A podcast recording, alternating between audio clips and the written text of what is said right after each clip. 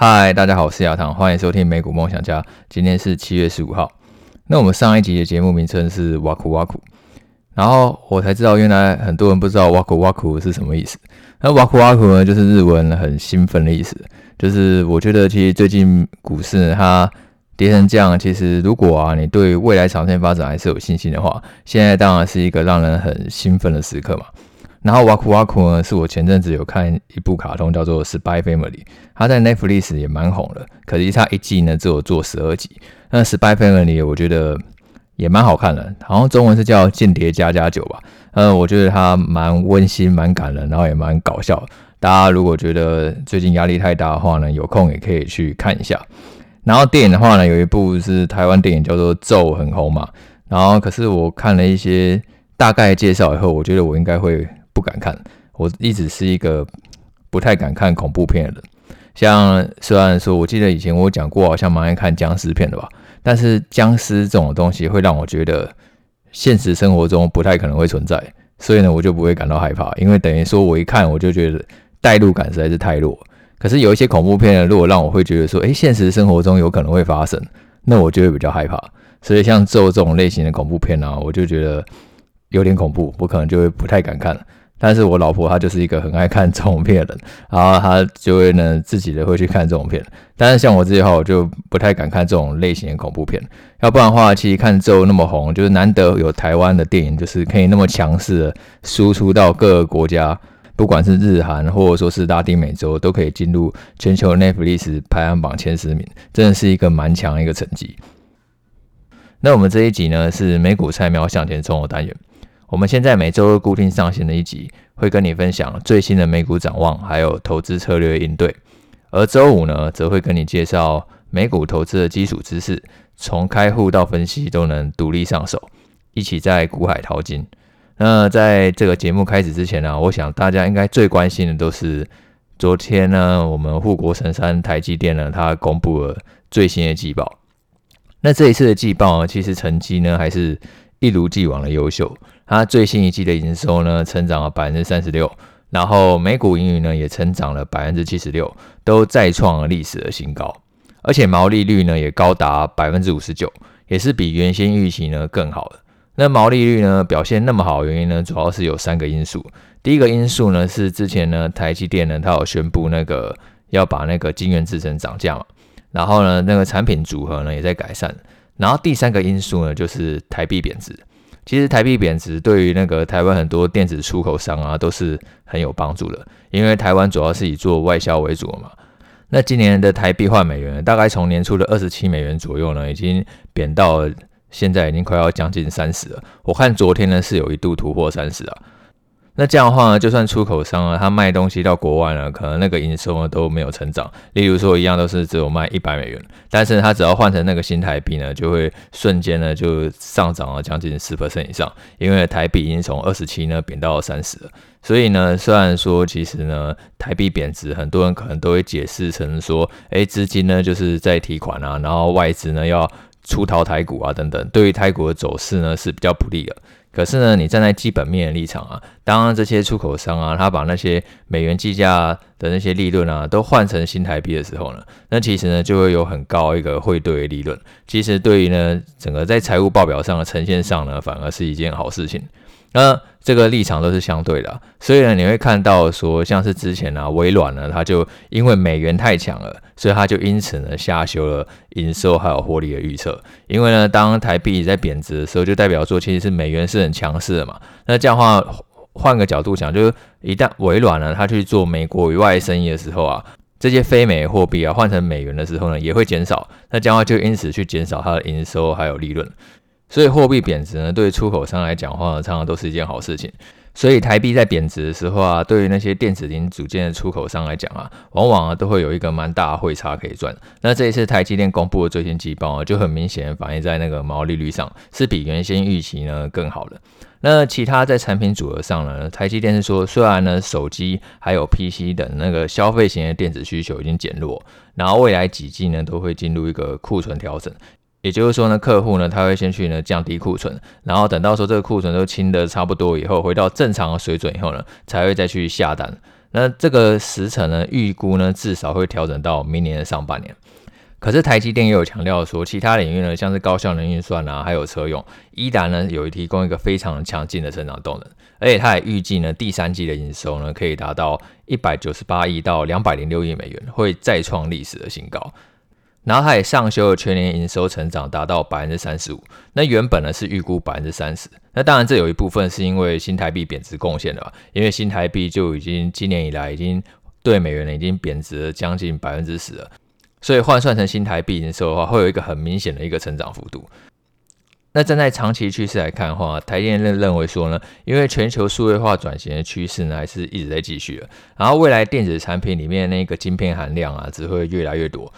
预估未来几年营收成长率呢，可以达到百分之十五到百分之二十，对于持续成长呢是很有信心的。至于说这个消费型电子的库存调整啊，虽然说会持续到明年的上半年，可是他认为呢，这个库存调整呢也是一个比较轻微的库存调整，会是类似二零一五年跟二零一九年那样的调整的周期。如果说就是你投资的历史有稍微拉长一点的话，其实在二零一五年还有二零一九年那一阵子呢。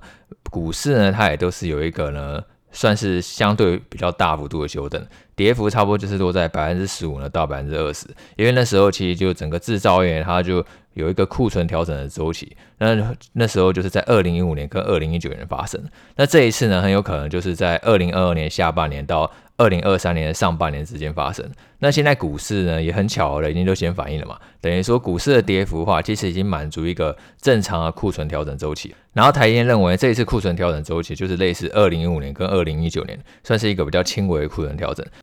并不会说像是二零零八年金融海啸那样是需求大幅度的衰退。他认为这样的几率来讲的话呢是比较低的。那如果说呢，台积电呢的判断呢是正确的话，那其实我认为现在不管是台股或者说是美股啊，现在股市的修正的幅度基本上都已经差不多。以过去经验来讲的话，现在下跌幅度基本上已经足够呢去反映说未来库存调整的利空了。除非说未来经济真的又进一步的下滑，然后导致说出现像二零零八年金融海啸这种需求急冻的情况，不然来讲的话，其实我真的觉得。就是跟过往几集 Podcast 的观点一样，我觉得现在股价要再继续下探的空间是很有限的。那昨天看起来台积电的反应呢，其实也是还不错，至少呢就是在整个大盘其实。气氛没有那么好的情况下，台积电呢是有领导那个半导体的板块呢去上涨了。呃，接下来可以去观察看看，是不是说其实台积电波段低点，其实我们可能已经有机会看到了。那未来也许也不一定会飞行向上，因为台积电已经有讲到说，它这个消费型电子的部分呢，库存调整至少会到。明年上半年，那也许股价呢，它可能会是稍微会是震荡整理居多，然后等到说这个库存调整确定呢，就是已经完全消化完毕之后呢，然后才会有一个就是更强劲的一个上涨行情。然后另外一个，其实我有在关注的，就是说台积电呢，它那个制程研发的进度，因为台积电其实如果你有去观察这个家公司它营运基本面还有股价之间的相关性的话，当台积电制程有所突破的时候啊。往往也是股价有所突破的时候。那台积电它在这一次有关先进制程研发的那个呃规划上啊，台积电是有讲到说三奈米的进度的研发呢是符合预期的，而且它已预计说呢，今年的下半年呢就会开始量产，而且毛利率呢也是会比原先预期还要更好。然后明年的上半年呢，三奈米就会开始贡献营收。那如果三奈米的制程确实就是如台积电所说，就是良率很好，然后制程也顺利突破的话，那我觉得是有机会的带动股价会有一波新一轮的上涨。然后二奈米的部分呢，台积电也有提到说，预计呢是二零二四年的时候会试产，然后二零二五年的时候会量产。那虽然我不是制程的科学家，但是呢，台积电讲的听起来还是很不错的。那其实每一次啊，台积电它制程呢有所突破的时候呢，都很容易呢带动呢新一轮呢股价上涨。所以呢，我觉得这个是之后呢可以去。期待，然后去观察看看的。呃，我对台积电的看法，跟我之前几集分享一些小型成长股呢，就比较不一样。因为小型成长股呢，它毕竟波动呢还是比较大，它可能有机会呢未来长成一个呃很强健、很庞大的公司。当然，这中间呢必须经历过无数的挫折。然后但是呢，台积电它现在已经就是一个很大型的公司了，然后也已经有稳定的在赚钱了。然后基本上，我觉得它未来几年的成长跑道呢，也算是明确了。所以呢，其实我一直自己呢，都有把一部分的长线资金呢放在台积电。然后我觉得以现在股价跟未来基本面比起来的话呢，我觉得其实现在台积电的股价呢是相当便宜，而且呢其实是相当吸引人的。那，这个是我自己的看法，那，大家呢可以再再去参考一下。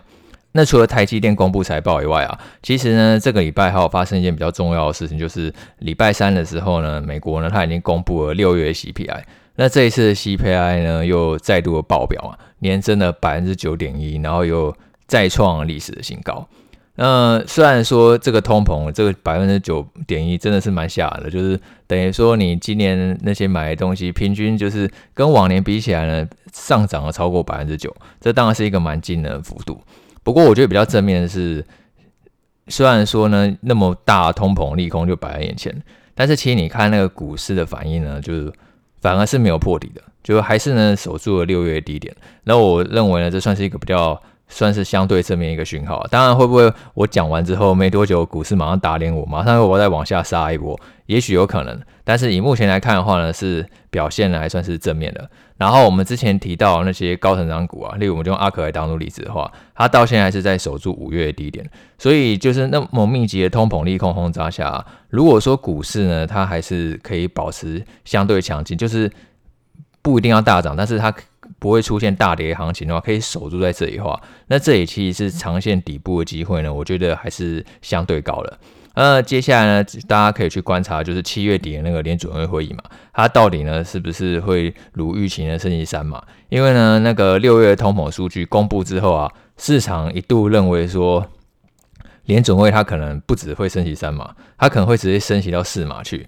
你看那个 FedWatch 统计那个升降息几率的统计啊，它升息四码几率就一度呢就直接窜高到百分之五十以上。所以说现在市场的情绪还是很脆弱哦，觉得只要通膨一爆表，然后就立刻把那个联准会升息的那个路径呢想到最坏可能性。呃，所以呢也你会发现说，其实现在美元指数是在历史新高的位置，非常非常的强。但是另外一个正面的消息是，就是因为美元指数那么强啊。现在原物料价格都已经大幅度的滑落，那这个是六月通膨数据呢，没有完全考虑进去，因为油价还有原物料是从六月中之后才开始大幅度的下跌，所以我认为七月 CPI 开出来呢，再创新高的机会其实已经非常低了，甚至如果去看那个排除能源，因为能源波动很大，排除能源还有食品价格那个核心 CPI 呢，已经连续四个月走弱，所以我觉得七月底的联准会会议啊，会是一个蛮关键的一个事件。如果说联准会它是可以强调说，因为他认为未来几个月通膨呢，其实持续下降的机会呢是相对高的，所以呢，它升息的路径呢，并不会说像市场想象的那么鹰派。那对于股市来讲的话，就是非常的有利。所以其实联准会的它货币政策的转向，它什么时候转向，它什么时候可以去放缓升息，对于整个股市的走势都会有蛮大的帮助。企业基本面啊，跟货币政策的莺歌啊，其实都是相辅相成的。像我们刚刚提到说，半导体正常调整的库存周期呢，是在二零一五年跟二零一九年。其实那两次啊，后来股市之所以恢复上涨，并不仅仅是库存调整周期结束了。很大一部分原因也是因为货币政策在那时呢，也确实就是已经由阴转割了。那我觉得七月就是一个蛮重要一个时间点，因为目前各各项数据看起来的话，其实我觉得下半年通膨走弱的机会呢是非常非常高的。这个六月 CPI 百分之九点一，很有可能就是这一次的顶峰了。呃，如果说联准会它也可以去适时的，就是去放缓升息的话，我觉得下半年的股市行情是很值得期待的，因为加上十一月美国就要启动选举了嘛。那不管再怎么样，不管哪一个政府啊，不管是美国还是台湾，没有政府会希望说自己的股市跌得一塌糊涂了。基本上所有的政府都是多军，不会有政府想要放空自己的股市呢去放大钱。不管今天是拜登或者川普当总统，都是一样的。即便说可能做事能力呢差了非常的多，但是他们希望股市上涨的心是一样的。所以呢，我其实对于下半年股市行情呢，我是并不会呢太过悲观了。好，那我们来进入一下今天的主题。今天美股菜鸟向钱冲的单元啊，要跟你介绍那个特别股。我们在上一集呢，其实已经有跟你讲过特别股一些基本的概念嘛。然后呢，也讲到说巴菲特他是怎么去操作特别股，他去买了美国银行的特别股啊，高盛的特别股，然后最近的例子呢，就是买了那个西方石油特别股。那这一集呢，要讲了一些一些特别股的一些比较细节的东西，因为毕竟很多人对于特别股呢还比较不熟悉。那我记得啊，我在讲完上一集的时候啊，就有一个听众来问我说：“诶，特别股英文是什么？”然后那时候我还想说，为什么忽然要特别问这个问题？然后我就回答说，特别股英文是 prefer stock。然后那个听众呢，就瞬间好像懂了什么一样，他说：“所以 prefer stock 呢，也可以翻译成优先股。”那，这个说法啊，其实是没有错，只是台湾呢比较常见的说法都是特别股。当然，我觉得优先股这种讲法，某种程度上来讲的话，我觉得这样的翻译其实是更精准的，而且可能也比较好理解。因为特别股呢跟普通股呢有一个不一样的特性，就是说呢，它的配息顺位呢是优先于普通股，然后它的偿债顺位呢也是优先于普通股，所以你翻译成优先股呢，其实有时候是会更直观的。那我觉得其实有很多那个台湾金融市场的翻译啊，都蛮有改进的空间，就很容易会让人误解啊。例如说，我们台湾把那个 ETF 啊翻译成就是指数股票型基金，那其实这样的翻译就是我觉得并不见得完全精准，因为如果各位知道的话，其实 ETF 是包含很多东西嘛，包含债券啊，然后原油啊，然后黄金啊，然后还有股票，非常非常多种，所以你直接翻成指数股票型基金呢，反而并不是那么精确的翻译。有另外一种方法是交易所交易基金。就是说呢，它这个 ETF 呢，就只是在交易所呢，在交易的基金。那这样的话，这个翻译其实就更精准了，因为它其实 ETF 它包含的领域呢，非常非常的广泛，它并不限于股票而已，它只是一档在交易所呢，可以呢随时方便交易的基金。那这样的话呢，就并不限于说就是只有指数股票型基金的范围。所以其实很多时候，你可能去看原文的话，你反而比较知道说，哎，这一档金融商品它。到底投资了什么东西，或者说他到底想要表达什么概念？呃，就好像台湾，其实你讲优先股的话，人家可能并不见得知道说那什么，反而讲特别股比较知道你在讲什么。但是如果直接从英文照翻过来的话，确实就是讲优先股的话，其实反而是一个比较合理的。那在投资特别股的时候啊，有几个名词呢？我觉得是你一定要认得，要不然的话，你可能会不太清楚说，哎，这个到底是什么意思？那我在书中呢，总共提出了五种，那我这里就分别来讲一下。第一种呢，就是你要知道那个票面利率跟那个票面价值呢是什么意思。像是以特别股来讲的话呢，多数的特别股它的票面价值就是在二十五元左右，所以呢，你会看到呢，大多数的特别股啊，它就是在那个二十五美元左右附近波动。因为它的票面价值就是二十五元，也就是说呢，当那个如果公司啊，它准备要去赎回啊，例如它准备要把这档特别股买回来的时候，它就是以二十五美元呢来买回来。所以你今天在观察一档特别股的时候啊，你要去观察一下说，那它最新的价格呢是高于二十五美元还是低于二十五美元？如果说今天的价格是低于二十五美元，然后呢，你又认为说这个公司的营运能力呢是正常的。它之所以价格呢低于二十五美元，并不是说公司营运状况太差还是怎么样，可能是因为受到外在环境影响，例如利率持续的上升，所以所以才导致说呢，它目前价格是低于票面价值的。那你这时候去买进的话呢，就有机会呢赚到这个价格跟票面价值的那个差距。那反过来说，如果你今天发现一家公司它的特别股的价格呢是高于票面价值的，可能它并不是在二十五美元，而是二十六美元、二十七美元，甚至更高。那你在买进这档特别股的时候啊，你就要注意说，如果公司啊，他临时宣布说，诶，他想要去赎回这档特别股，那你就要小心，你可能就是会面临到一个亏损，因为假设说你是以二十六美元买进的，那这样的话，他以二十五美元跟你赎回的时候呢，就会呢去现亏一美元。所以呢这个票面价值呢，就是你要去留心呢，它跟股价的差异。然后再来呢是那个票面率。票面利率意思就是说呢，其实特别股啊，它跟普通股最大的差别是说，普通股呢，它配息呢是不固定的，都是看公司营运状况去波动。以台积电来讲的话，它可能今年赚十块，然后呢，也许呢，它今年配五块给你，然后明年呢，假设赚到二十块，它明年可能就配十块给你。这个股利呢，会随着公司它的成长或者是衰退，是随时都有可能变动的。但是特别股呢是不一样的，特别股等于说公司已经事先跟你约定好说，诶，我就是付多少 percent 的那个配息给你，然后这个配息呢原则上呢就是固定的，它并不会随便乱改，就看当时呢书面条件是怎么决定的。那以目前那个美股的特别股来讲的话呢，平均的票面利率我看的话，绝大部分就是落在百分之四 percent 到百分之六 percent 左右，等于说它每一年呢就是会固定呢付百分之四 percent 到百分之六 percent 的利息给你，然后呢。并不会呢说随意的改变。就算说今天公司获利呢可能大幅的成长，呃，成长一倍两倍。他也不会多配息给你，可是反过来说，如果说今年公司刚好度小月，可能衰退个两成三成，他也不会呢随便去开你的配息，等于说你的那个配息收入呢会非常非常的固定，是适合那种就是很重视呢就是要稳定现金流进来的人。所以公司在配发特别股配息的时候啊，那个配息都是你事先可以知道金额了，这个金额呢绝对不会说随随便便乱改变。然后另外一个大家可能常搞混的概念就是票面利率跟殖率的差别。票面利率其实就是事先约定好的利率嘛，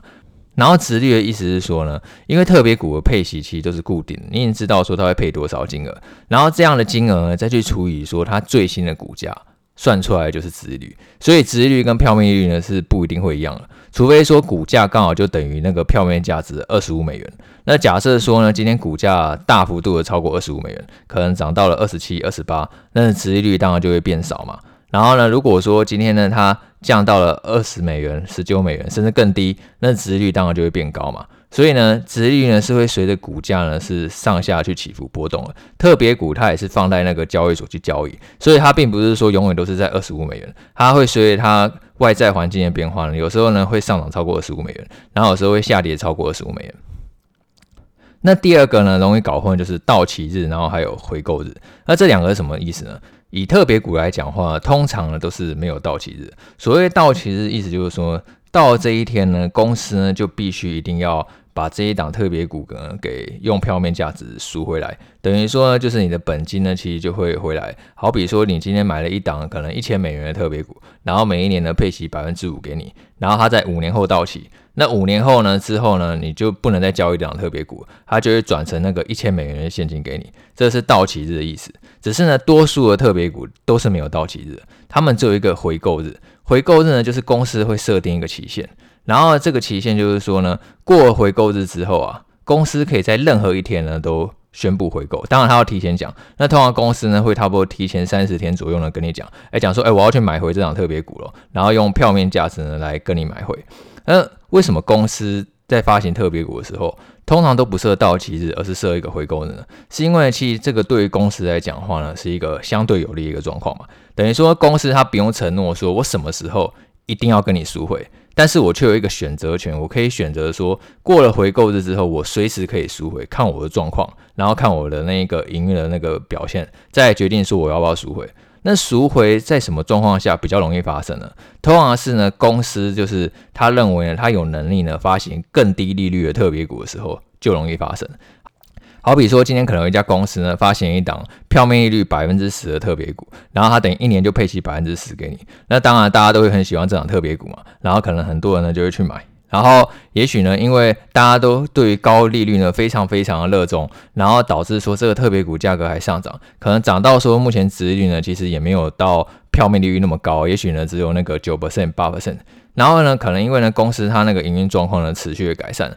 然后他发现说，哎，其实我现在呢可能可以只要用百分之五的利率呢，我就可以取得一笔很庞大的资金。那这个时候呢，公司呢它赎回特别股的那个动机就会很强烈，他会想要把这个外债呢，这个百分之十的特别股给买回来，然后改发行一个百分之五的特别股给你，因为对公司来讲的话，他就可以去大幅度的节省它配息的支出。所以呢，通常呢，你在判断说公司可不可能回购的时候呢，你要去判断是说公司最近会不会想要买回那个你手上高配息，然后又发行低配息给你，这个就是投资前呢你要去思考一个部分。然后第三个就是特别股呢，它虽然说是股票，然后理论上来讲它配发的就是股利，可是呢有些特别股它实际上呢配发的是利息。那股利跟利息有什么差别呢？股利就是股票配发的就是股利，然后但是有些特别股它实际上虽然叫做特别股啊，但是英文是叫做 extra Traded Debt，也就是呢在交易所上面交易的债券，也就是说它可能表面上跟特别股很像，但是本质上它就是一个债券。那债券呢配发的就叫做利息。那，为什么我们要了解这个？因为呢，其实你今天如果真是一个重视现金流的投资人，你很喜欢说就是每一年都有一个固定的配息收入。那今天呢，如果你买进的就是一般的特别股，然后它配发的也是股利给你。那股利呢，如果说今天是美国公司发了，那就要扣百分之三十。然后呢，其他公司发就不一定，就是看那个国家当地的税率。可是呢，基本上都会有一个百分之十到百分之三十的税率呢是需要去负担的。但是我今天投资的它是债券型的特别股，那这样的话，因为它配发是利息的关系，所以呢就不用课税。呃，我们后面呢也会去介绍一个网站叫做 Cotton Online，那它。里面呢，就是你可以看到这档特别股发行的条件，它到底算是属于债券型的特别股呢，还是就是一般类型的特别股？然后呢，它上面的发行条件啊，然后赎回日、回购日呢，也都会讲得非常的清楚。那这个网站其实我有放在那个 Podcast 资讯栏，那大家就可以去参考一下，用这个网站就可以找到一个就是你心中一个比较理想的特别股。在几个特别股常常听到，就是说有些人可能会常常就是听到说，诶，有一档特别股是可累积的，或者说是不可累积的。那这个是什么意思呢？所谓可累积的特别股啊，就是这档特别股的配息啊，如果说真的因为公司营运已经岌岌可危了，然后呢，所以公司只好呢宣布呢暂停发送这个特别股的配息。那如果你今天投资的是一档可累积的特别股啊，那这个配息呢就会持续的累积，累积到说公司呢有能力发为止，那它会一次还你。那不可累积的意思就是说，公司呢，它要暂停去配发这一次特别股的配息，那它也不会去递延到下一次呢，一次补给你，它等于说这一次就跳过，然后之后呢，就是也不会再发，就算说之后恢复发放配息呢，它也是就从那一次开始起算，并不会说把之前欠的一起还你，所以可累积呢，听起来感觉是很不错的，因为等于说公司呢，它那个配息金额还是必须持续的累积，就算它赖账，它之后也是要必须还你。可是各位要去留意，就是说，当一家公司已经走到说要停发特别股配息的时候啊，通常来讲，代表说那家公司已经非常危险。就是因为他连特别股配息都发不出来嘛，那就代表说，通常那时候已经快要接近破产、违约、倒闭的边缘了。所以你那时候要等到说之后公司他真的会把这个钱还你吗？有时候那个机会来讲话反而是相对低了，甚至你投资的那个特别股的本金呢、还有全部消失一个风险。所以是不是可累积或者说是不可累积啊？在实物投资上来讲话呢，我觉得并没有那么重要，因为当公司走到他停发特别股配息的时候。往往就代表说，他现在处境已经是非常危险。然后在最后一个，大家会常听到，就是有一档特别股，它可能是可转换的，或者说是不可转换的。那这跟我们在上一集巴菲特他在投资特别股，其实就有一点像。巴菲特他喜欢投资的都是一些可转换的特别股，等于说之后呢，他可以再去行使那个认股权，然后转成普通股，然后就有机会呢，就是赚到那个普通股的价差。然后假设普通股没有上涨，那他就继续领特别股的固定配息。不过，以目前实物上来讲的话，其实可转换的特别股是相对少。我们大部分可以去投资就是不可转换的特别股，它这个呢占目前特别股市场呢是大多数的一个分类。那不可转换的特别股呢，绝大多数呢它就是一个固定配息，你可以当做说它就是一个产生稳定现金流的资产。如果说你要另外去追求资产成长的话呢，你就要另外去找一些你可能看好的公司，然后去投资它的普通股。所以说，我觉得特别股适合什么样的投资人呢？特别股其实适合那种就是你的本金其实已经足够大，因为假设说你的今天本金可能只有呃可能只有五万，然后只有十万，就本金还很小的情况下，你要去投资特别股，然后去领它的配息，其实我觉得相对来讲的话，效益上可能并没有那么高，因为。等于说你可能只有十万块，然后你去投资特别股，就算是每一年十 percent 的利息好了，它这样一年也只有一万的利息。所以呢，反而说你在你的本金相对比较小的时候啊，我觉得呢，可能去买一些你看好公司的股票，或者说没有时间研究公司的话，去买那个大盘 ETF，然后长期来讲的话呢，那个复利的产生的报酬啊，反而是有机会是比特别股更高的。所以说，当你决定要投资特别股的时候啊，你就要接受说，它可以为你带来那个资产成长空间，一定是相对比较小的。当然，它的好处就是每一年呢，它可以去固定产生配息收入给你。那对于重视现金流来讲的话呢，它就是一个可以去考虑的配置。然后最后讲一下，就是投资特别股的风险。投资特别股呢，其实有几个风险。第一个呢，当然就是我们前面讲，就是它的配息呢是有可能会停发。那一旦说公司宣布配息停发，特别股的价格绝对会崩跌。因为特别股它已经没有赚到什么价差的空间了嘛，它基本上那个它会在二十五美元附近左右波动，就算它会上涨到超过二十五美元，基本上也很少特别股会涨到超过三十美元，因为基本上你那个配息就是固定的，然后呢，就算公司再怎么赚钱，它的配息也绝对不会因此增加。所以特别股绝大多数的价格就是在二十五美元附近左右波动。那一旦说公司它宣布停发这个特别股配息，等于说投资特别股唯一然后是最重要的好处就没有了嘛，所以价格一定会大幅度的崩落。那当然我们在投资特别股的时候，我们不会等到说公司都宣布停发特别股了，然后再去砍掉这档特别股，因为这样的时机点呢，往往都已经太晚了。所以你今天在投资特别股的时候，还是要去观察一下，说，诶，公司它目前营运的状况到底什么样子？它目前手上的资产负债表是什么样子？然后它现在到底是赚钱还是亏钱的？有没有能力继续发那个特别股的配息？那如果说你认为其实公司未来营运呢有点危险的话呢，你就要去考虑一下，说，诶，这档特别股是不是要继续留着？那所以这个是第一个风险，就是公司本身营运的风险嘛。然后第二个风险就是我们在前面几集有聊到，为什么今年很多固定收益，可能债券啊，然后还有特别股呢都跌烂。那很大一个原因就是因为呢，联准会它一直在持续的调升利率，也就是说利率上升的风险。那利率上升呢，一定会导致特别股价格也跟着下跌，因为你今天投资特别股，连接就是单一公司嘛。那这个单一公司它提供那个配息的保证啊。再怎么样都不会比那个投资美国公债呢更为安全嘛，所以今天联准会如果它不断去调升利率，调到四 percent、五 percent、六 percent 甚至更多，那你手上那些特别股啊，假设说它现在只能配发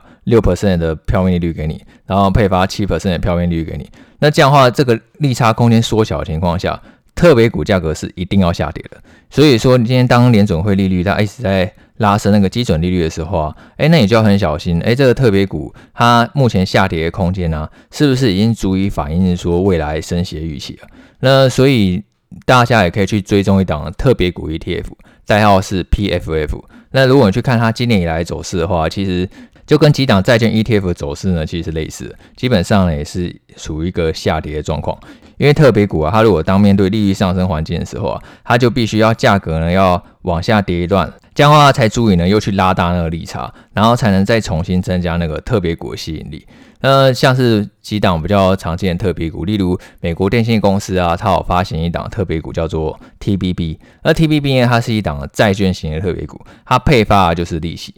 那如果说你有看 TBB 这档债券型特别股的走势的话，它就从年初大概二十六美元跌到现在已经低于二十五美元了。那这个很大部分的一个原因，就是因为今年利率是处于一个上升的环境嘛，所以今年普遍来讲的话，特别股呢表现呢是不太好。那可是我们前面也有讲到说，联准会啊，它这个升息步调啊，很有可能会在下半年就开始放缓，